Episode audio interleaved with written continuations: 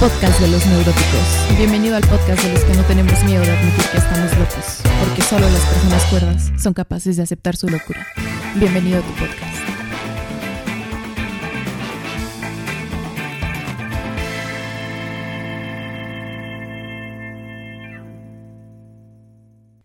Bienvenidos a otro episodio de este podcast, su podcast, el podcast de los neuróticos. Hoy quiero hablarles de un tema que ya había querido hablar desde hace mucho, mucho tiempo. De hecho, ya había grabado más o menos un podcast, pero bueno, terminó mal. Pero aquí estoy y decidí expandirlo no solo a lo que originalmente iba a hablar, sino que el tema que quiero tocar hoy es algo que me conflictúa muchísimo, que veo actualmente. Y ese tema es ver cómo actualmente la gente usa palabras ya como de una forma genérica, sin realmente entender qué significa esa palabra. Como sin contexto y realmente usándola ya de forma genérica tanta, tanta gente que terminas como de, güey, o sea, ya cállate. Y uno de estos ejemplos de esta palabra es la palabra tóxico por Dios, no puedo, no puedo con esa palabra. No sé si soy la única, por favor, pero ya estoy harta, harta de escuchar la palabra tóxico, que lo usan para todo. Relación tóxica, amiga tóxica, mamá tóxica, sociedad tóxica, tóxico, tóxico, tóxico, tóxico. A ver, primero por puntos, ¿no? lo que voy es que esta palabra está sacada totalmente de contexto. alguien algún día se le ocurrió decir, no, si es que esa relación es muy tóxica y ya se quedó y todo el mundo lo empezó a usar. Es como cuando algo se pone de moda, esa palabra está de moda, es entre otras, y todo el mundo la usa para todo sin entender realmente qué están diciendo. Por ejemplo, yo cuando escucho que me dicen, es que mi relación es muy tóxica, realmente no tengo ni un carajo de idea de qué se están refiriendo, se los juro. De hecho, genuinamente como tal, no sé quién fue quien vino con este concepto de relación tóxica, pareja tóxica, etcétera pero bueno, si nos vamos ya a la lengua, a la RAE, a la Real Academia de la Lengua Española, vemos que realmente define tóxico solamente como que contiene veneno o produce envenenamiento. Entonces aquí no entra como tal, hablando gramatical, sintácticamente hablando del sentido lógico de esta palabra, no entra a decir que una relación es tóxica, dando a entender de que tiene como veneno metafóricamente, o que te produce envenenamiento metafóricamente. Y digo, lo pueden usar como metáfora o como quieran, no, no tendría tanto problema con esta palabra, si no es que se escucha en todos lados y ya la gente la usa para todo, que no ya pierde como sentido, pierde contexto, ¿no? Entonces, literalmente yo creo que estamos usando esa palabra y no estamos dándole lugar a que existan otras palabras, ¿no? Por ejemplo, hay un círculo de emociones que no sé si han visto, que en este círculo se ve dependiendo de las cinco emociones primarias, que son enojo, tristeza, rabia, ira, disgusto, digo, creo que repetí una, felicidad, bueno, alegría, y hay un sinfín de adjetivos que te da ese círculo que abarcan cada una de esas cinco emociones primarias a lo que te puedes referir de cómo te estás sintiendo en ese momento. Entonces puedes ubicar cómo te estás sintiendo en ese preciso momento en ese círculo de emociones. Y bueno, justo lo tengo aquí abierto y dentro de, por ejemplo, del miedo puedes sentirte humillado, rechazado, alienado, marginado, insignificante, inútil, insuficiente, preocupado, agobiado, espantado, aterrado, asustado, ansioso, inseguro. En fin, esto solo de miedo, y no leí todas, puedes tener diferentes sentimientos dentro del miedo o de la ira o, de la, o del asco o de la alegría o de la tristeza.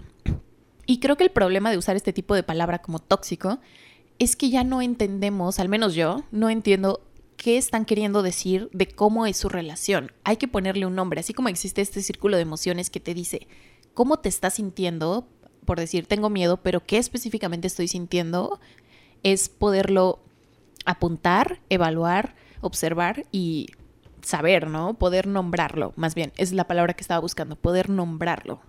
Entonces, a mí lo que no me agrada y creo que está pasando actualmente es que se usa esa palabra ya sin que la gente realmente sepa ni a qué se está refiriendo y yo entro en mucho conflicto porque si alguien me dice, es que tengo una relación tóxica, no entiendo qué me están queriendo decir.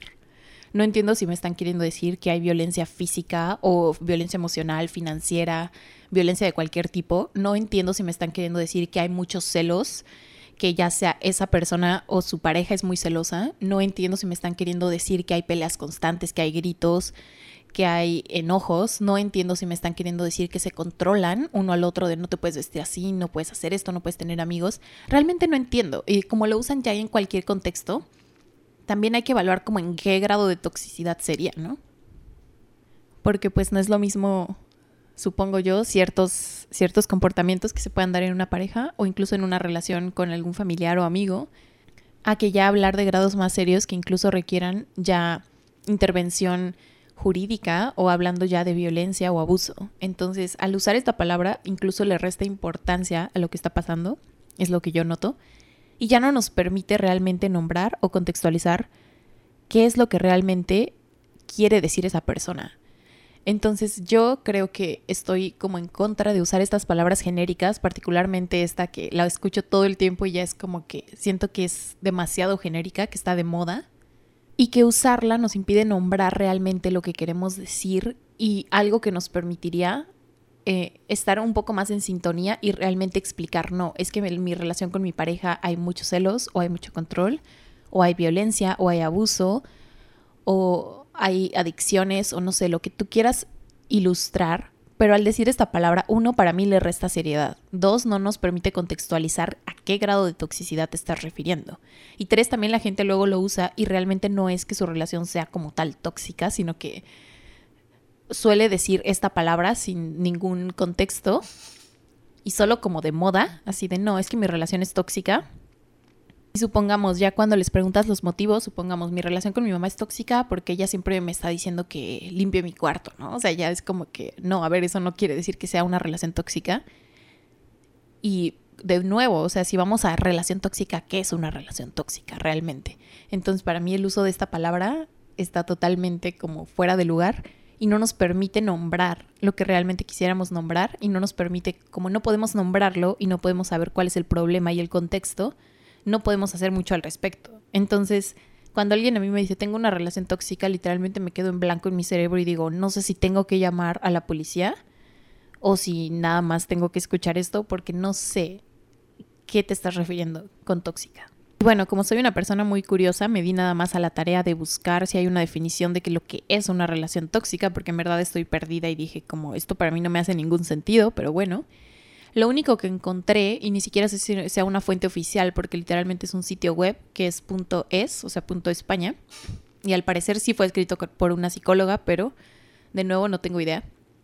Lo único que dice es que una relación tóxica es una relación destructiva que no es saludable y que a una de las dos partes o a ambas le está generando cierto daño o malestar lo cual también de repente nos deja como en disyuntiva de qué sería una relación destructiva no saludable, o sea, cuál es una relación saludable. Nos deja como en el mismo canal y esto de que les está generando daño o malestar, porque siempre en las relaciones, hasta cierto punto, hay algún tipo de malestar o de inconformidad o de discusión o de no podernos entender, ¿no? En cualquier vínculo que hagamos los seres humanos. Y además también ya se ha normalizado tanto que parece que está bien tener una relación así, donde no sé qué pase porque sigo sin entender a qué se refiere esa persona en específico, porque va a depender de su caso concreto. Pero de nuevo, eso hace que se le reste seriedad y que parece que todos viven en relaciones tóxicas y son felices con eso y no hacen nada al respecto y eso es preocupante, eso realmente es preocupante, ¿no? Porque si sí estás en una relación que tóxica puede significar miles de cosas, para ti deberías de ver o cómo salirte de esa relación, o cómo mejorarlo, o ir a terapia, o ya de plano ir al Ministerio Público, dependiendo de tu grado.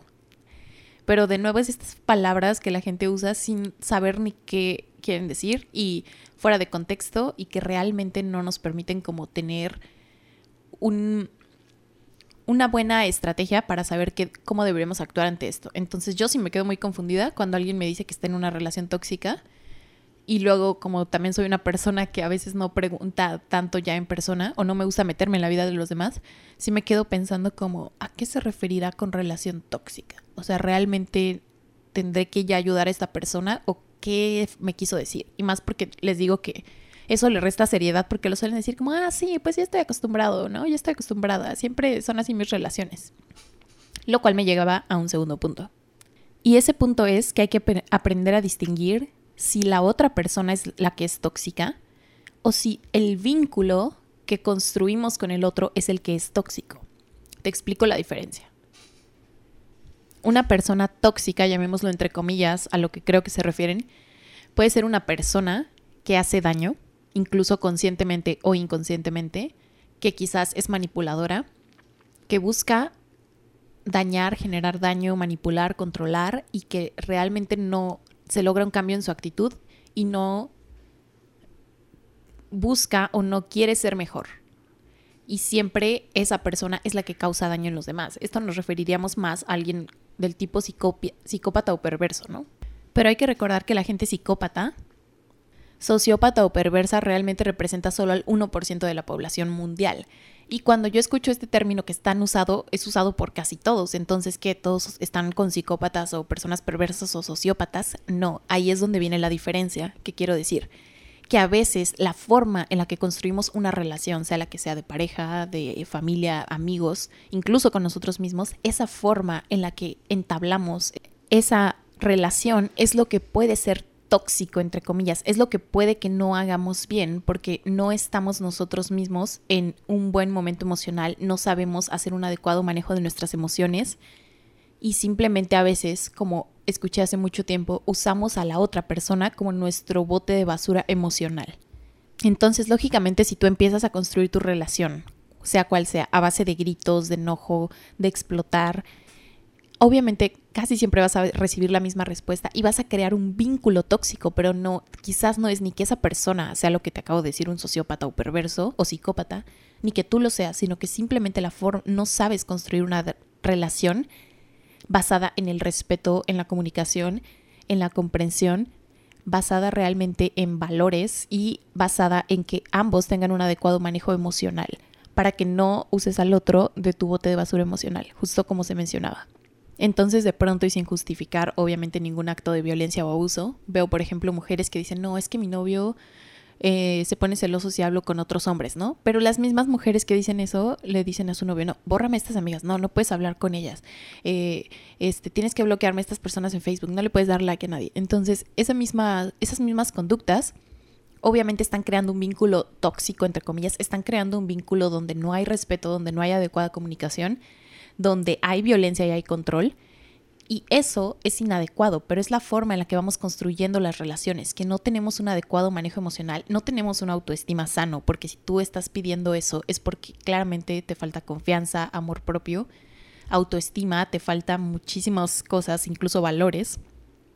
Entonces no podemos hablar ahí de que la otra persona es tóxica o de incluso de la relación, sino del vínculo que has creado con esa otra persona, dígase tu mamá, tu primo, tu hermano, e incluso contigo mismo es lo que no es saludable, es lo que no está bien y lo has hecho de alguna forma que termina dañando ese vínculo, sea incluso contigo mismo, termina dañándote a ti. Entonces, más que empezar a usar este tipo de palabras genéricas, hay que entender qué estamos haciendo en nuestras relaciones o en nuestro vínculo con nosotros mismos para poder ver qué es lo que hay que trabajar y qué es lo que hay que cambiar. Porque evidentemente si hay un montón de personas que dicen que tienen este tipo de relaciones es porque los dos están haciendo algo incorrectamente. Porque como suele decir mi mamá, para bailar un tango se necesitan dos personas. Y los problemas... Hay otra frase que también dice, lo que sucede entre dos nunca es culpa de solo una persona. Entonces es la forma en la que vas construyendo la relación. Lógicamente si tú empiezas a insultar, a gritar, a golpear, a amenazar, chantajear, manipular, etcétera, vas a hacer que esa relación tenga un clima muy hostil va a hacer que esa relación se torne violenta, controladora, posesiva, que es lo que yo creo que se refieren con esta palabra de tóxico. Pero ahí el problema no sería solo de la otra persona y no podemos culpar solo a la otra persona de que ella me hace, ella, esta persona me, me, me, me. O sea, tomar este papel de víctima de no, yo no hago nada, yo no contribuyo a que esta relación sea violenta, hostil, irrespetuosa, sin comunicación. Siempre hay que afrontar que tenemos parte de responsabilidad, que responsabilidad y culpa no son lo mismo, y después voy a hablar de eso, pero todos tenemos parte de responsabilidad en los vínculos que construimos. Entonces, a menos de que se andes con una persona que sea, como ya te dije, perversa, psicópata, sociópata, manipuladora o una extremada narcisista, no puedes solamente culpar a la otra persona del vínculo que has construido tú, porque seguramente ambos son así, ¿no? Ambos no se diga solo de pareja, sino mamá e hijo, eh, papá e hijo, hermano y hermana o con amigos, ¿no? Entonces es muy importante ver y prestar atención a lo que nosotros también hacemos. ¿Qué parte de responsabilidad tienes en que ese vínculo sea lo que tú llamas tóxico? Tomar conciencia de cuáles son las acciones que tú estás haciendo y contribuyendo para que ese vínculo sea tóxico, entre comillas. Pero decidí ponerle este título a este episodio porque tóxico el plutonio. Las relaciones humanas no son tóxicas, las relaciones humanas pueden ser hostiles, violentas, agresivas, controladoras, manipuladoras, pero no tóxicas. Tóxico es un término que no va aquí, como les dije, no nos permite nombrar lo que realmente está pasando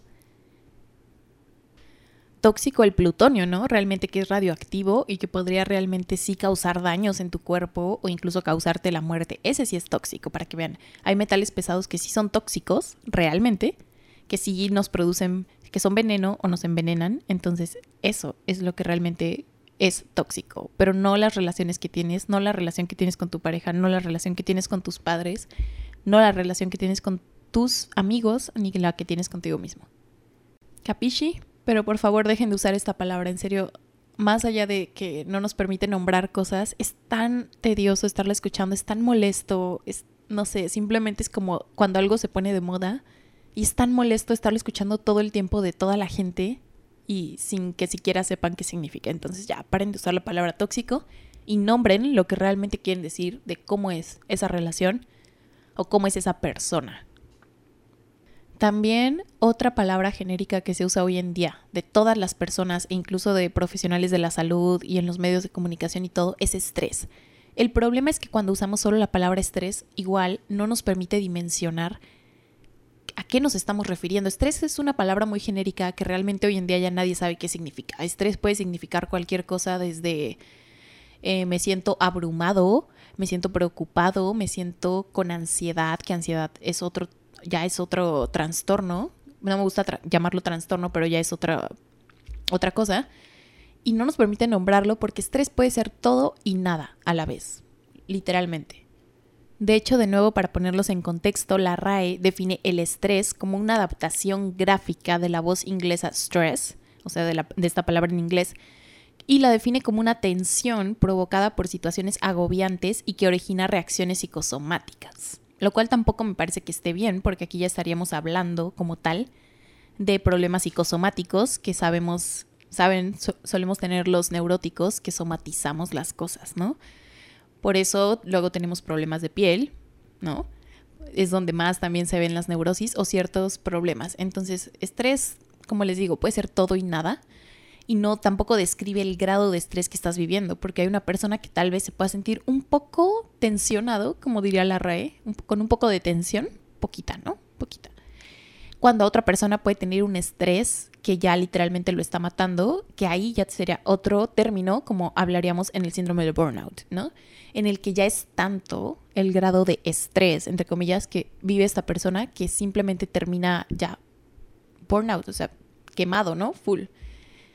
Y usar esta palabra también es otra de las que no soporto escuchar a la gente decir. Tengo estrés, esto me estresa, estrés, estrés, estrés. Es que todo lo que vivimos actualmente es por estrés, pero nadie sabe realmente a qué se está refiriendo. Por ejemplo, en medicina y en nutrición se dice que tenemos estrés cuando nuestro cuerpo libera una hormona que es el cortisol y también cuando liberamos adrenalina. Estas dos hormonas que son también las que nos permiten tener alguna reacción de huir, eh, atacar o paralizarnos, ¿no? Y eh, esto ya sería como los mecanismos del sistema nervioso autónomo, simpático y parasimpático y no sé qué. Pero realmente decir estrés, para mí actualmente puede ser todo o nada. No me está diciendo nada. Por ejemplo, yo particularmente no es, bueno, si llego a experimentar estrés en cuanto a que tengo tensión, porque hay, hay cosas que me agobian, ¿no? Como pueden ser escuela, relaciones, trabajo, muchísimos factores, ¿no? Pero decirlo así de esta forma y como lo dicen de, es que el estrés es lo que nos está matando, el estrés es lo que nos está enfermando, pierde contexto porque hay muchas esferas, ¿no? Yo que tengo ansiedad y que ya se viene ese capítulo, que va a ser un tipo, bueno, espérenlo, no les voy a adelantar nada. Eh, me molesta mucho que todo se diga estrés, estrés, estrés, estrés, porque hay muchas vertientes. Realmente puede que no estés estresado, ¿no? Puede que tengas depresión, puede que tengas ansiedad, puede que tengas trastorno obsesivo compulsivo, puede que tengas bipolaridad. Y al decir estrés de una manera tan genérica, como que desvaloriza y le quita realmente la importancia a todo lo que estamos sintiendo actualmente. Y es como, ay, solo es estrés, ¿no? Ya se te va a pasar.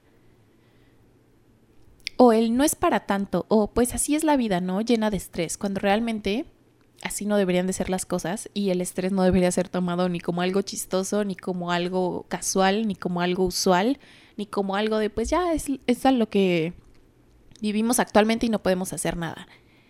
Estoy como muy en contra de eso y muy en contra de que se use estrés cuando realmente se quieren decir otras cosas como ansiedad, depresión, sentirse, por ejemplo, sin propósito o sentirse perdido en la vida o, o tener ciertas crisis existenciales o un montón de cosas, ¿no? Entonces no podemos como generalizar que todo es estrés, estrés, estrés, estrés, cuando ni siquiera sabemos qué está significando esa palabra o en qué contexto le estamos usando, de nuevo como lo de tóxico. Y hay que darle más, hay que ser detallistas en lo que sentimos, en lugar de decir, me siento estresado, nombrar realmente qué es lo que estoy sintiendo. Siento que tengo demasiada carga del trabajo, eh, mi relación familiar se está yendo al carajo, eh, acaban de dejarme mi pareja o no sé, ¿no? Nombrar qué es lo que estamos sintiendo lo más detalladamente posible en lugar de solo usar estrés, porque siento que usar estrés también es una forma de evitar, como que afrontar lo que estamos viviendo y evitar nombrarlo y evitar como entrar en contacto con eso y poder realmente saber qué estamos sintiendo, como que decimos, ah, estoy estresado y ya, como para no entrar, como para no introspectar y no hacernos preguntas y como con ese miedo de no querer preguntarnos más profundamente para evitar el dolor, ¿no? O para evitar la tristeza o el sufrimiento.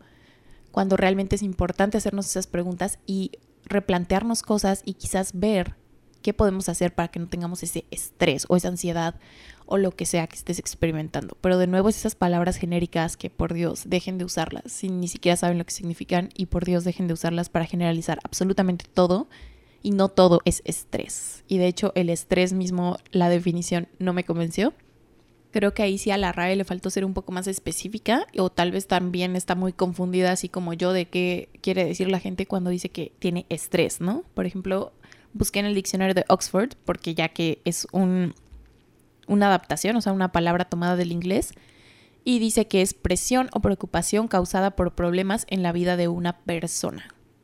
Eso puede ser de nuevo todo y nada porque habría que nombrar qué presión específica está sintiendo esa persona o qué preocupación, porque también hay grados de preocupación, y ver cómo podemos ayudar. Digo, no por nada, hoy en día tenemos un índice tan alto de suicidios, de enfermedades, de trastornos alimenticios, enfermedades mentales, porque no le estamos dando prioridad a nuestra salud mental y decimos todo es estrés y eso hace que quite relevancia y seriedad a las personas que están experimentando ese estrés, entre comillas, que puede ser otras cosas una presión muy fuerte o preocupación por algo que habría que ver qué específicamente o qué cosas están generando ese estrés.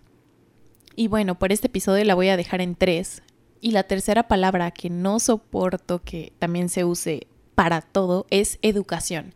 Es que le hace falta educación. Es que si todos tuviéramos más educación.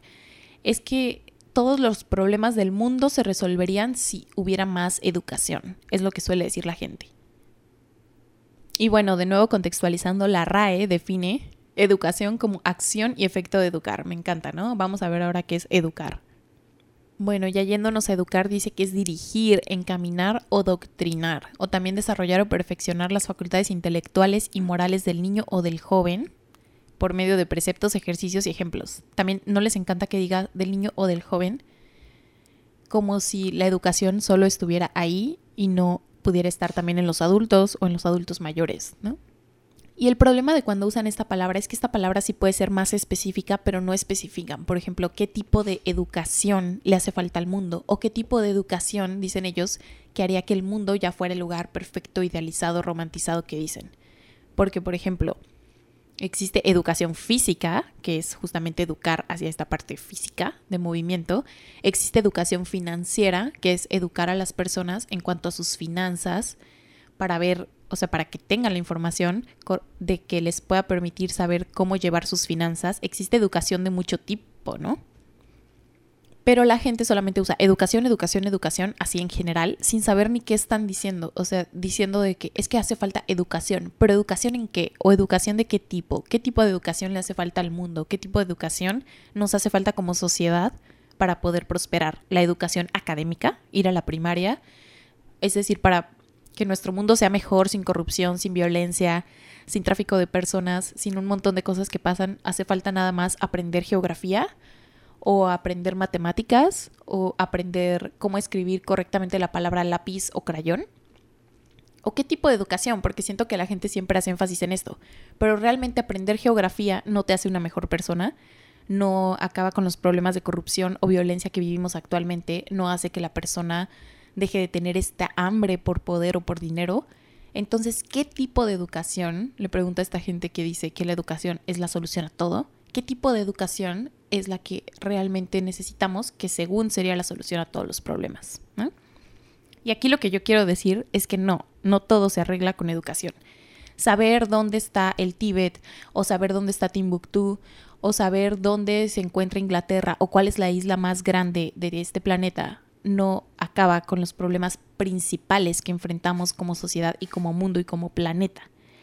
Realmente la educación por sí misma no logra hacer de este mundo un mejor lugar, no logra hacer de este mundo un lugar menos violento, más armonioso, con más paz, con, con una mejor sociedad, simplemente no. Y habría que especificar a qué educación nos referimos, quizás si educáramos a las personas a tener un mejor control de sus emociones, a poder gestionar mejor sus emociones, mejor dicho, como una frase que decía, ¿de qué sirve que le enseñes a un niño dónde está Plutón si no puede colocar correctamente su enojo, si no puede colocar correctamente su tristeza? Y esto es totalmente cierto. Entonces, no, no todo se arregla con educación, porque la educación no te da empatía, no te da honestidad, la educación no te da esto, esto súper importante que necesitamos. Entonces, yo creo que más bien lo que quiere decir la gente más que, digo, si yo sé dónde está el dónde está Orizaba, que es en Veracruz, no me va a hacer que tengamos una mejor sociedad, ¿no? O si yo sé hacer una derivada o una integral, eso tampoco convierte a esta sociedad en una sociedad mejor. Entonces, creo que a lo que se debería de referir esta gente en lugar de ocupar la palabra de educación como si fuera no sé qué, es a que como sociedad nos hacen falta más valores, ¿no? Como el valor de la empatía, de la honestidad, entre otros muchos valores. Nos hace falta más amor, que el amor no solo es algo de pareja, ¿no? Nos hace falta más amor entre todos, más cariño, nos hace falta respeto, nos hace falta honestidad. Eh, nos hacen falta muchas cosas que no, no se resuelven solo con educación, que muchas veces no se pueden trabajar en las personas. Como diría Freud, ya saben, a veces, para empezar, todos tenemos resistencias muy fuertes y muchas de esas son inconscientes. Entonces, sin un trabajo, por ejemplo, psicoanalítico, no podríamos eh, sobrepasar esas resistencias, por lo que no podríamos cambiar esas conductas. Y muchas veces no se puede cambiar en muchas personas, incluido lo que dije de los perversos, psicópatas o sociópatas, ya quizás es imposible cambiarlos. Entonces, no, el mundo no va a mejorar cuando haya más educación como tal, o cuando ya todos sepamos dónde está Groenlandia o cuál es el país más grande del mundo. Eso no va a hacer que el mundo sea un mejor lugar, sino suceden otros cambios. Si no vivimos en un mundo con más valores y donde se enseñe otro tipo de cosas, otro tipo de educación, que no me gusta más bien, donde seamos específicos de qué tipo de educación queremos enseñar, ¿no? Entonces, bueno, esta es mi queja por ahora. Más que queja es que los invito a reflexionar de qué palabras están usando y de que a veces usamos las palabras y ya ni siquiera sabemos qué significan, las descontextualizamos completamente y simplemente ya las usamos de una forma que de moda o ya sin, el, sin la razón por la que fueron usadas o creadas, etcétera, ¿no? Entonces, por este episodio fue tóxico, estrés y educación. Ya cuando me acuerde de otros, les digo, ¿ustedes qué otras palabras genéricas escuchan que la gente dice totalmente descontextualizada y de moda y que realmente no tienen idea de a qué se están refiriendo. Déjenmelo aquí y nos escuchamos en la siguiente. Neuróticos, eso fue todo por este episodio. Nos escuchamos en la siguiente. Seamos felices. Total locos, Ya estamos.